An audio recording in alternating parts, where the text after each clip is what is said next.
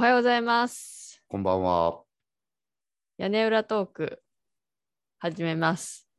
何回になるんですか、こ ちょっとね、今ね、何回目か忘れちゃったから、始めますって言ったんだけど。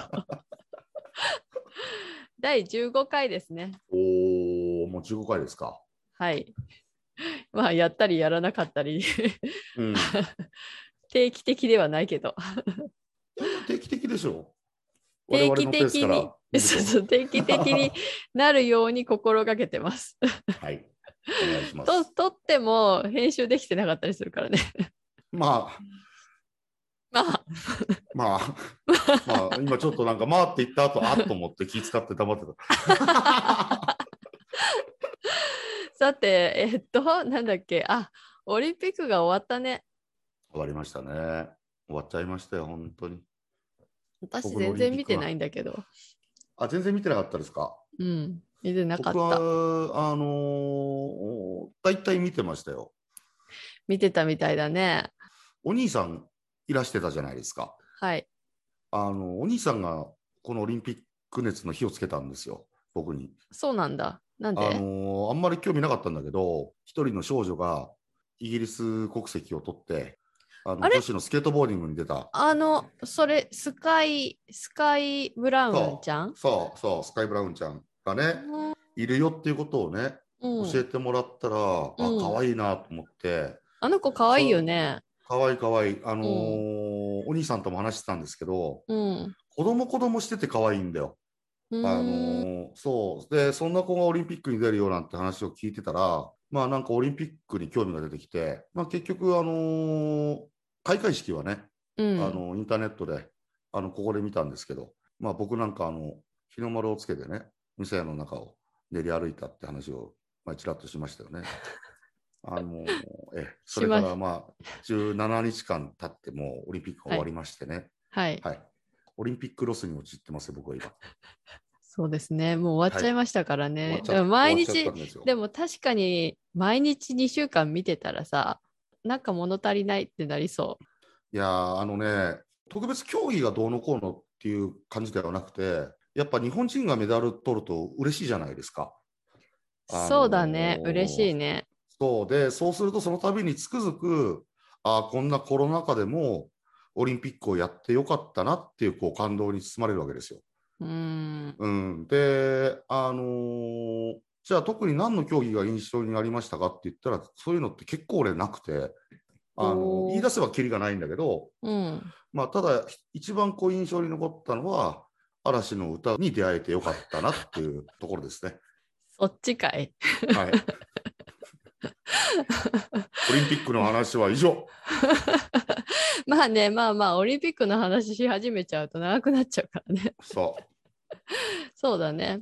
うん。でね、前回の話の補足をしようと思ったんだ。う。おー前回、リンゴの話をしてたじゃないですか。はい。で、リンゴの袋かけって、あの、アメリカでもあるもの？みたいな話が出て、そうだね。うやむやになってたんだけど、はい。あの後調べてみて、うん。そしたらやっぱ袋かけっていうのは日本特有の方法らしいんだえよね。ー。なんかすごく明確に書いてるところがいっぱいあったわけじゃないんだけど、うん。リンゴの育て方みたいなのを英語で発信してるやつとかをいろいろ見てたところはい。袋かけっていう方法があってそれは、あの日本のやり方で日本だとさ袋かけ用の袋ってさ売ってるじゃんねあれを紙のやつね、なんか、うんうん。あるあるある。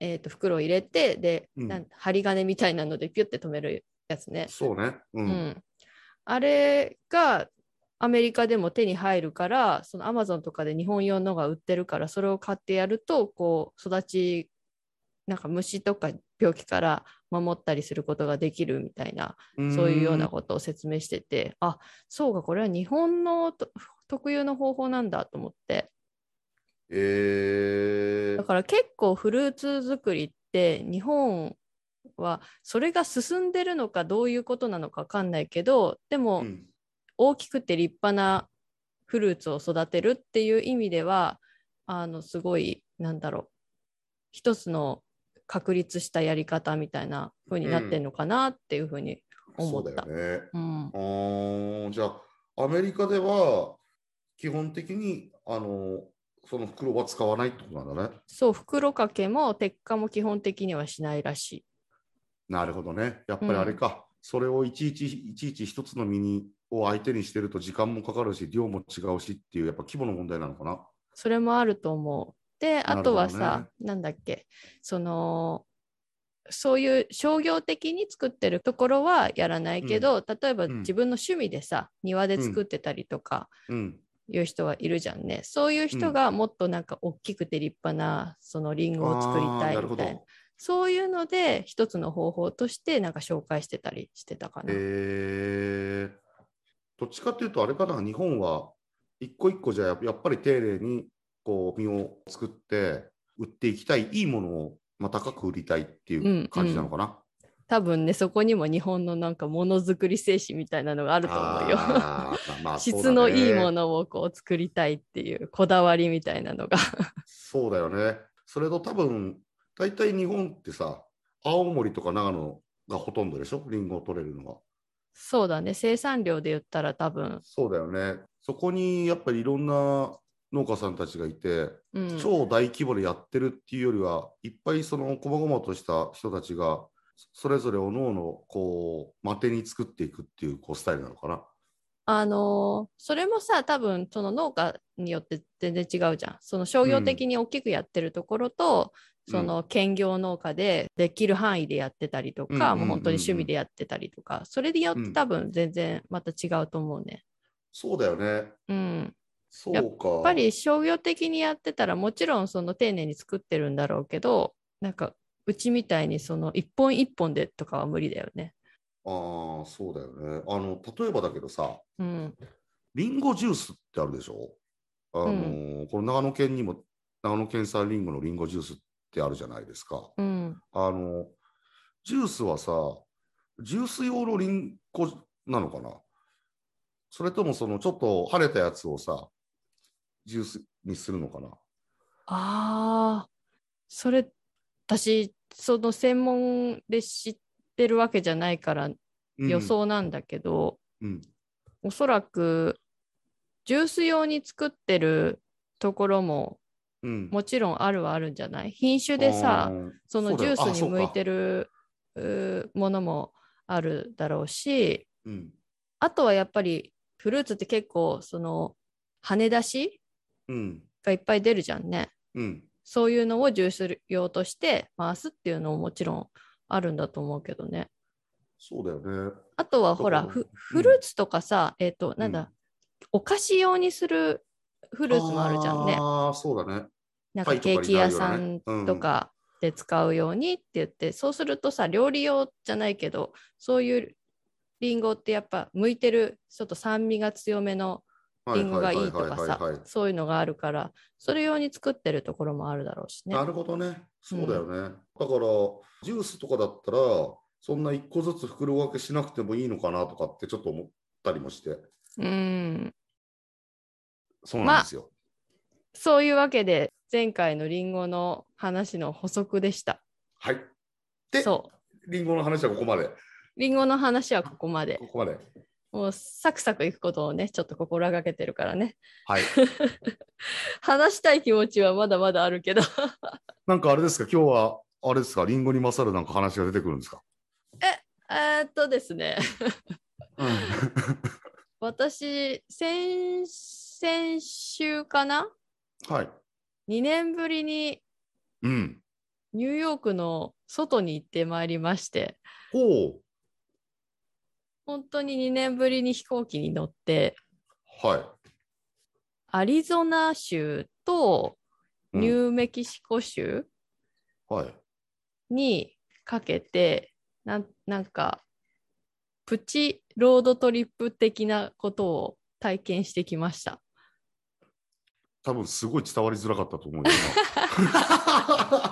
今 いやいや。いや、あのー伝わらなかった、ちらっと僕は概要は聞いてたから、俺は分かりやすかったけど、うんアリゾナ州、ニューメキシコ州まで行って、うんプチロード？トリップ。トリップしてきたってさ、うんすごい話なんですよ。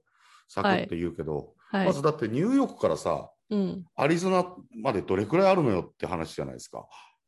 ああ、そっか。だって、ひあれでしょ、東から西にい本当に行っちゃったみたいなか感じの勢いだよね、でも。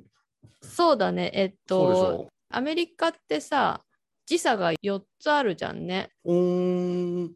それ4つあるんの、あ、でもどうなんだろう。3時間ずれてるところなのかな。サンフランシスコとかあっちの方と同じ時間帯じゃないの？違うの？なんかね、これがまた厄介でね、うん。えっと、私が行った時は、アリゾナ州はうん。3時間ずれてたのね。はい。で、ニューメキシコ州に入った途端に2時間ずれになったんですよ。ニュニューヨークと比べて。はいはい。で、私はてっきりそれは時差によるものだと思ってたんだけど、うん。お友達に聞いたところ、それは時差であるわけじゃなくって、うん。アリゾナ州だけはサマータイムを適用してないらしくって、こういうことじゃ？そうちょっとでも念のためアメリカの時差をちゃんと確認ししとことは言ってもだよ。う。うん。僕今地図見てますけど、これすごい距離だよね。いや、すごい距離だあよ。のー大泉君たちがやったような距離ですよね、これ。そうそう。だから地図のさ、もうなんだろう、地図だと、なんていうの、ほんの1センチぐらいに見えるけど、それがもう何時間も、3、4時間かかるみたいな、そんな感じの距離感。あ、車だとね。あ、車で車で。びっくりした、びっくりしたよ、俺だって。今、世界地図見てて、ニューヨークとアリゾナの1センチってどんな地図なのって思って今見、そう、ニューヨークからだからまずアリゾナまでは飛行機で行って、はそこからアリゾナのいくつかの都市を通って、ニューメキシコの、えーとアルバカーキっていう都市から飛行機に乗って戻ったんだよね。い。はあ、アルバカーキあるわ、俺の地球儀にも。ある？そう、結構大きい都市だから。えー、今、時差をちゃんと確認してたんだけど、やっぱり、うんサンフランシスコの時間がまず一番西海岸の時間だよね。そう。で、その隣のタイムゾーンが今回行った場所なんだよね。えー、だからアリゾナ州とニューメキシコは基本的には同じタイムゾーンなんだよ。ん。なんだけど、アリゾナがサマータイムをやって適用してないから、1時間の時差があったっぽい。えー、どうしてここに行ったの？あなんか目的があったの？そう。で、なぜ行ったかというと、もともと先生のお友達だったんだけど、その友達がもともとは、えーとニューヨークでなんか別の仕事をしていて、うん。なんだけど、2年ぐらい前にもう映像のことをもっと勉強したいからって言って、映像の学校に行って、はい。で、大学院なのかな？だから教えながらこう自分も勉強してるみたいなことをやっていて、うん、その彼女がそのアリゾナに行って3ヶ月間なんかこう映像なんだろうドキュメンタリーを撮るって言ってどのぐらい行くのって聞いたら3ヶ月いるみたいなこと言うから 随分いるねっていう話をしてたんだけどあのよかったら来なよみたいなことを言われてはい。であのたまたまこうちょっと時間が先生も一緒に取れそうだなっていうことになったからせっかくだから行ってみようかっていうことで、彼女が撮影してるところに遊びに行ったっていう感じ。えー、じゃあ、彼女はしあれなの？まあ、仕事はし仕事っていうくくりなのかな？うーん仕事というか自分の活動に近いのかな？うんうんそうだよね。うんえーえ、じゃあ、いや、すごいね。ちょっと空いたから遊びに行けるっていうスケールなんだね。ここまで行く感じがさ。国内旅行？まあ、そうだよね。うん。それでもニューヨークからだから行きはねうん1回乗り継ぎで行ったから5時間くらいかかったかな。え、そんなもんで行くの？うん。朝6時、すごい早いで飛行機に乗って、うん。で、時差が3時間あるから、うん、到着したのが朝の10時。それ、あれでしょ？時差があるから5時間って言ってるんでしょ？俺さ、あのーあの真面目に聞いてたらさ今ずっとこの地図とにらめっこしてるんだけどさ、うん、極端な話あのーえじゃあニューヨークからサンフランシスコ行くのってそんな時間かかんないやんってすごく思ったんだ今。ごめん、私、完全に嘘つきましたね。嘘でしょ？それは。1 2 3所要時間ではないでしょ5、6、7時間、あだから1回乗り継ぎで、えっ、と、そこで1時間半ぐらい待ってるから、空港で。うんうんうんうん。それも含めて、うん。7時間か8時間ぐらいかな。そうでしょ？そうだよ、うん。びっくりしたよ今。そのくらいです。えー、やっぱかかるよね。うん、でそこについて、えーで彼女がいたことによってすごい彼女はすごくね、エネルギーのある人なんですよ。ほだから彼女と一緒にこういろいろなんて言うんだろうついてったというかう、うんうんうん、行動したことによって、はいなかなか面白い体験をいろいろさせてもらいました。ほでそのことをちょっとだけあの話そうかなと思ったんだよね。うちょっとだけちょっとだけ。ちょっとだけ なんか私そんなにうまくこう旅のことを説明できる自信がないからかいつまんでしか話せないなと。いやいやいや、そこまでこう、あれですよ、今、リスナーの皆さんは、この触りだけでも、いやどんなそのエネルギーのある彼女との体験っていうのはどういうことなのかっていうところを。あんまりそうやってさハードルを上げるとなんか大したことないじゃんってなるなるからあんまりこうもったいぶらない方がいいよ。あのーいや、違うんですよ、これね、あの鉄則で、基本的に、あのそうやってね、話のメインの人がこういうことをしてきたっていうこう前提でですよ、相方の人が煽るっていうのが、これ、放送界では当然の話です。私そのさ芸人みたいなさお笑いのしきたりみたいの嫌なんだけど。いや、だって、あのー、2年ぶりにですよ、ニューヨーク飛び出したなんて話をね、聞くと、はいやっぱ嬉しいじゃないですか、聞いてる僕も。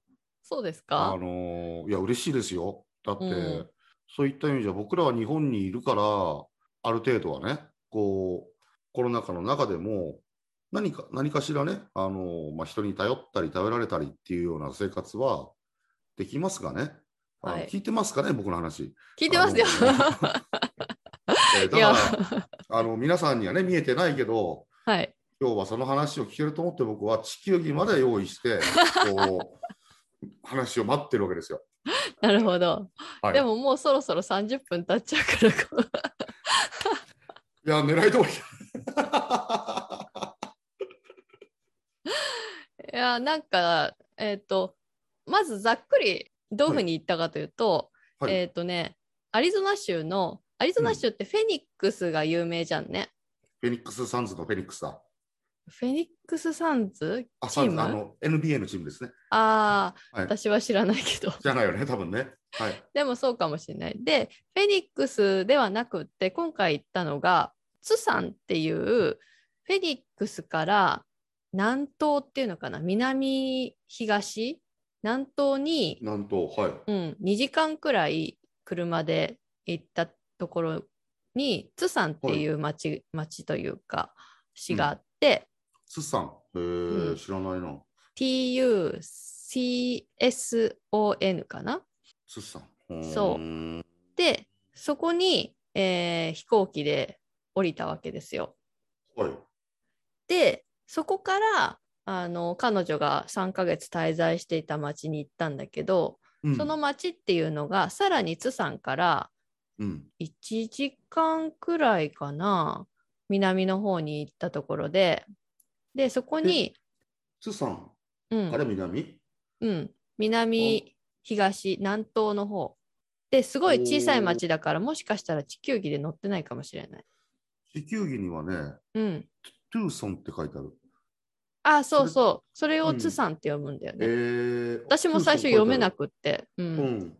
でそのツサンから南東に1時間ちょっと行ったところにビズビーっていう町があって、あービズビー。えうーん、そのビズビーっていう町でまず3日間あの Airbnb で借りてうん。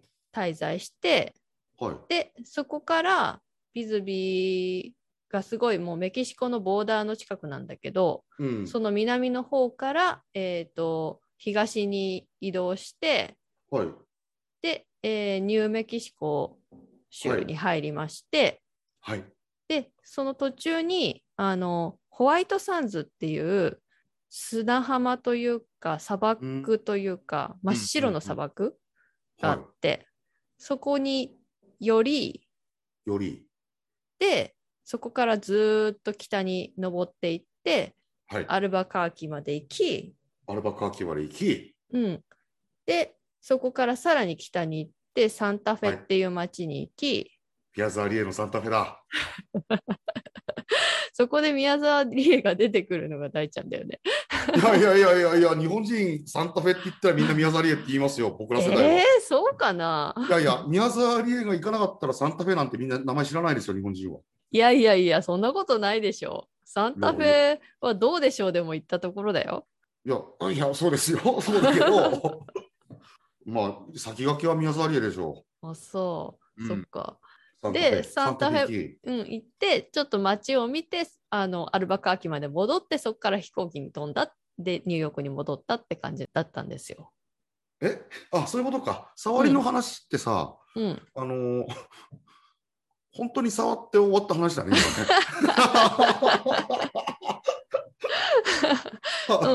うん、そうか、なるほどね。概概要はそうだ、ね。概要はそんな感じ。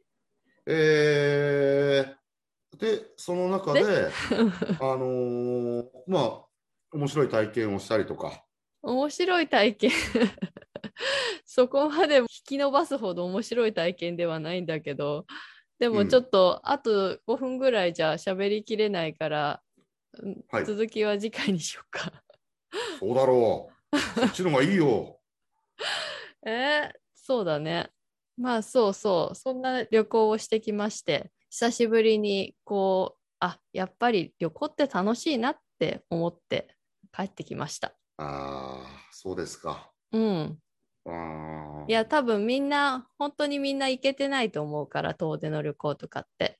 だから、なんだろうな、偶然の出会いみたいなさ、そういうのとか、あの、偶然の出会い？偶然の出会い。っていうか、なんかさ、普段とは違うう体験だったりとか、出会いとはいかさ、はいはいはいはい。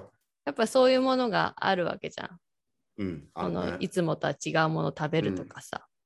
なるほど。うん、そういうのってまたやっぱりこう別の脳を刺激するからすごくやっぱり今すごいコロナでやりにくいけど、日常に戻ったらたまにはこう体験したいことだなっていうふうに改めて思ったんだよね。そうか。うえ最後にアイナさんが自分の話のハードル上げちゃった感が出たな、これ。えそう？楽しみだね。あのー大ちゃんがそう言うからさなんかこうなんかすごい面白いことが待ってるみたいな感じになっちゃうんじゃないの？いやいやいやいやいや、あのー僕、基本的にだから、収録、この収録前に、その旅行のことなんか聞かなかったじゃないですか。はい。あのー楽しみなんですよ。そっか大ちゃんは聞いてないもんね話うんね。そう、聞くのって結構楽しみだから、まあ、僕は僕で楽しみにしてるよっていうことだけは、この収録の中ではすごく伝えたいなと。わかりました。はい、まあ以上です今日は。わかりました。はい。じゃあ、楽しみにしてます、次回。はい。じゃあお疲れ様です。お疲れ様でした。